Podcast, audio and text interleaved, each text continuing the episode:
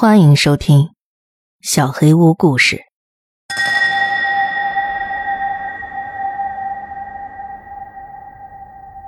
流汗的墙，我觉得我又得搬家了。医生说我有广场恐惧症。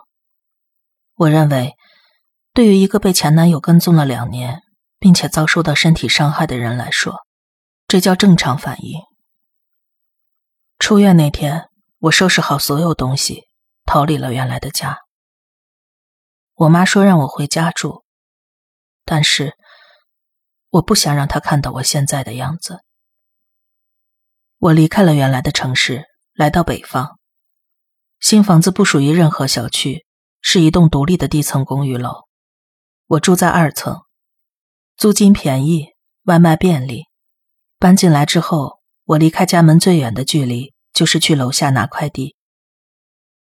我是一名自由写手，在家工作，不太稳定，但我还是找到了维持生计的办法。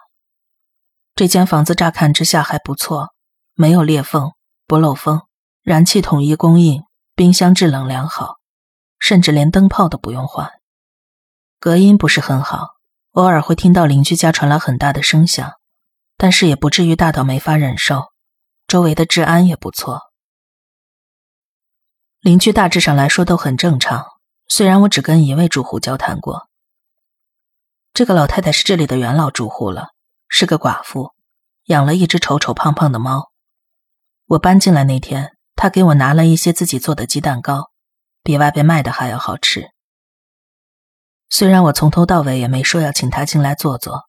但是他也没有表现的不高兴，还是很友善。有时候他会帮我带些快递或者信件过来。我想，对于需要重新开始新生活的我来说，这个环境是再好不过的了。一开始我以为是下暴雨时没关窗户导致的。进到卧室时，床旁边的墙壁在滴水。我不记得窗户是开着的。但是在这里生活，我一直很放松，没有原来那么警觉了，所以我只是把窗户关上，把墙上的水擦干，告诉自己以后要仔细一点。后来我发现这面墙经常滴水，也不像是楼上漏水，更像是冷饮瓶子上凝结的水滴，墙上会长出水滴，然后汇流而下，就跟南方的南风天差不多。但这里的气候是很干燥的。我跟房东抱怨过，但是不出所料，他只是说这栋楼有时候就是这样，一句话就把我打发了。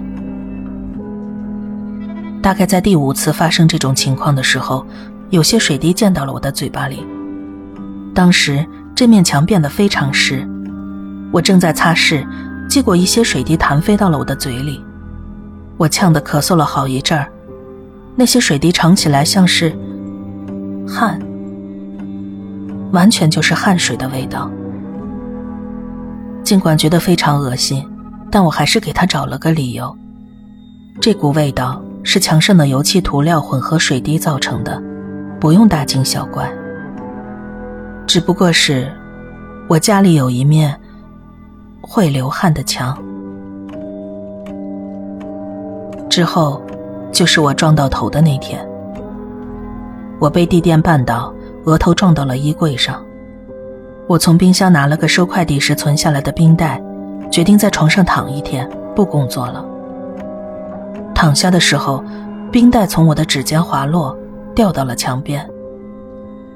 然后，我就听到房子叹了口气，那声叹息听起来。是彻底松了一口气的叹息，就像从高温炎热的室外走进开足了冷气的商场里那样。我大叫了一声，立刻捡起冰袋。是不是我被撞出脑震荡了？墙壁如往常一样沉默。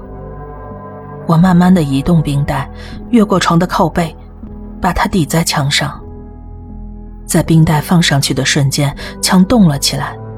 就像我们放松的时候，垂下肩膀那样。我浑身发抖，想要尖叫大哭，但最终我只是躺了下来，让自己相信这是在做梦。第二天早上，我第一次离开家门，去了邻居老太太的家。那只丑猫一直往我怀里钻，老太太给我端来了水果和饼干。开始我们只是寒暄一些琐事，比如天气了，我的工作了。还有他的健康状况等等。然后我切入了正题。那个，昨天晚上我家发生了一件怪事。这座楼的墙以前有叹过气吗？就是说，嗯，发出像是叹气一样的声音。说完这句话。我感觉自己就像个白痴一样。老太太惊讶的抬起浑浊的双眼，随即咧开嘴笑了。你也发现了，这里建好之后就这样了，已经很久了，闺女，很久了。奶奶，我没太听懂您的意思。丑猫从我身上跳下去，跑进了房间。老太太看着他跑进去，叹了口气。声音跟墙发出来的几乎一模一样。闺女啊，这个地方很特别。盖这栋楼的人，也就是房东，找人做法，跟那边谈了点条件。做法？那边？或许。跟一个老年痴呆到把我跟他孙子搞混的人请教问题，不太明智。他点了点头，看起来很满意。没错儿，为了筹到盖楼的钱，也不是什么坏事儿。这儿只是跟房东谈了条件，他不会进这栋楼来。不信你就给他打电话试试，你就知道了。这边的确会出现些怪事儿，不过只要你善待房子，他就会回报你。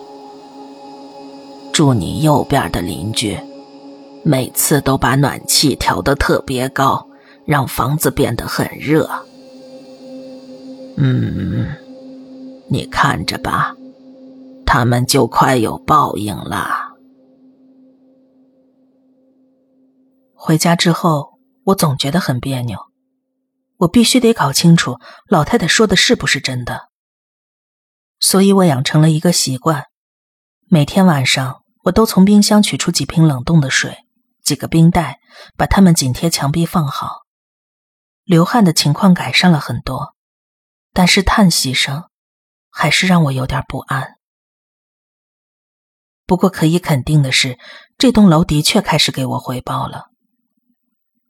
我打算洗澡的时候，发现热水器的水已经加热好了，下水道从来不会被头发堵塞，地板上永远一尘不染。总之，都是这类小事。甚至有一次，我离开卧室去冰箱拿饮料，回来的时候，笔记本电脑已经插好电源，开好机，打开了我前一天的文档，让我随时可以开始工作。这栋楼确实是在照顾我，而且不只用一种方法在照顾我。我前男友被释放的时候，我妈立刻打电话通知了我。他在狱中表现良好，提前出狱了。我立刻冲进厕所开始呕吐。当我几乎把胃酸都吐干净的时候，抬头一看。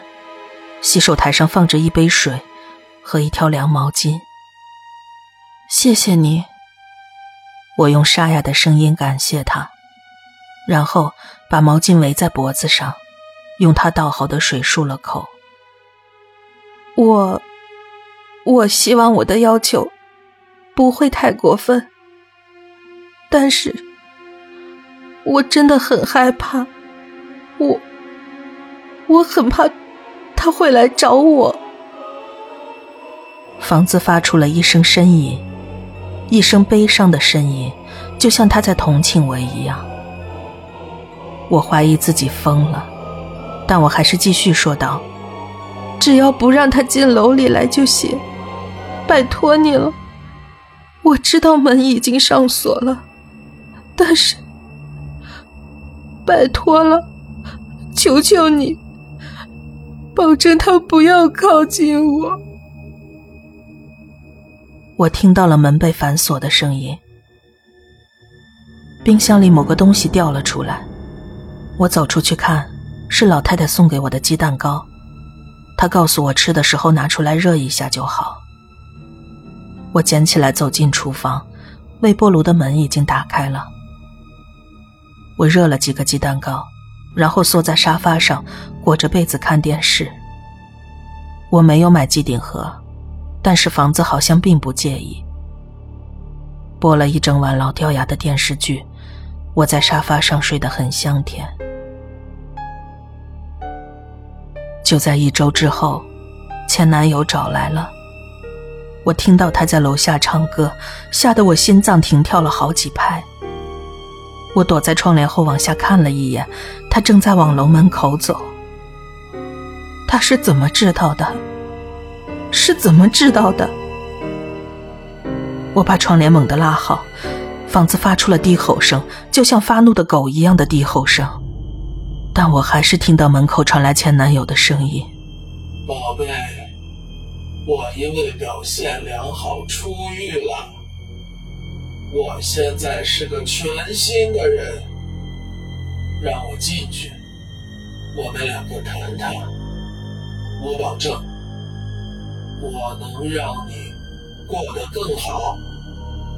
房子再次发出了低吼，然后我清楚的听到他开口说话了：“回床上去，我来应付。”他